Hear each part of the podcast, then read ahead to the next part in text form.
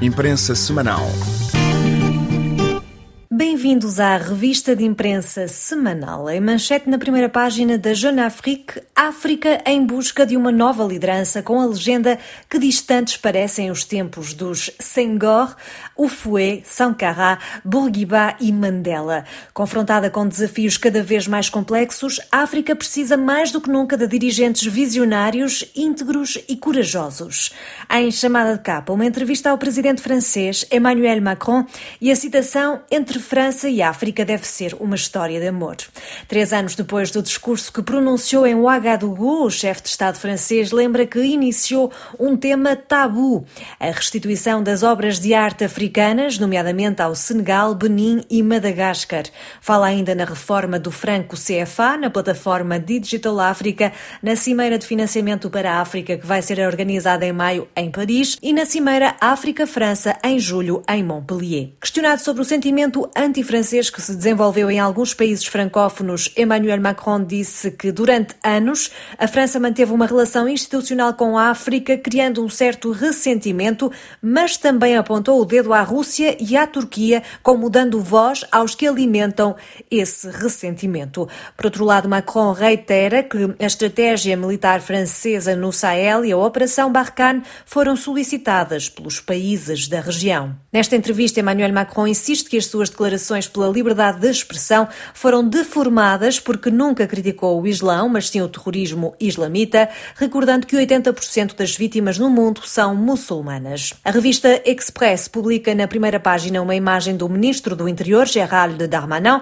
com o título O cheiro a enxofre e propõe uma reportagem sobre o homem que abala a macronia. A revista Vi também se questiona se há uma deriva autoritária do poder em França, explicando que os defensores das liberdades públicas estão preocupados com a lei sobre a segurança global e com as limitações à liberdade de informar, com o famoso artigo 24. O Correio Internacional faz manchete com o que chama de viragem securitária à direita de Emmanuel Macron.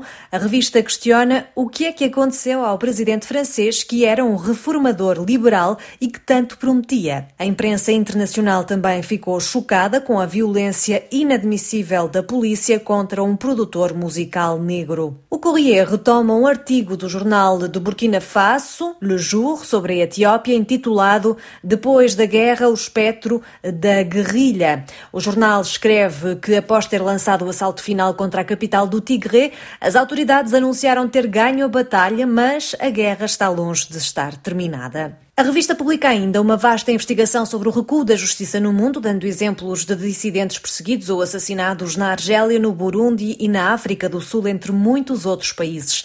A OBS também tem uma chamada de capa para as violências policiais em França. Nas páginas interiores, imagens da mega manifestação contra o projeto de lei sobre a segurança global e contra o polémico artigo 24, que impede de se filmar a polícia, um parágrafo que, segundo a revista, provocou uma crise política.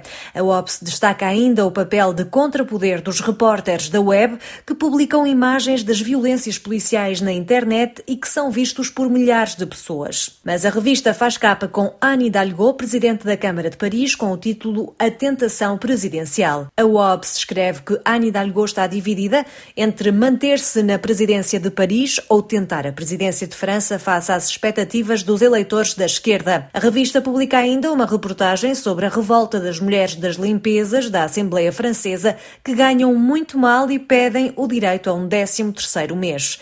Entre as vozes, destaque para a cabo-verdiana Joana, para a portuguesa Manuela e para outras mulheres invisíveis há anos a trabalharem no Parlamento francês. Le Point homenageia na capa o antigo presidente francês Valéry Giscard d'Estaing, que morreu esta semana, e titula Um Destino, uma época, lições para a história. A revista descreve que Giscard d'Estaing reformou a sociedade francesa e trabalhou para a construção europeia, um longo dossiê que retoma fotografias dele com personalidades marcantes como Simone Weil, a princesa Diana e o antigo presidente da RCA, Jean Bedel Bokassa, que remete para o famoso caso dos diamantes que dele recebeu e que marcou o início da queda daquele que também era conhecido como Giscard, o africano, e como o polícia do continente africano. É o ponto final nesta imprensa semanal. Obrigada pela sua companhia.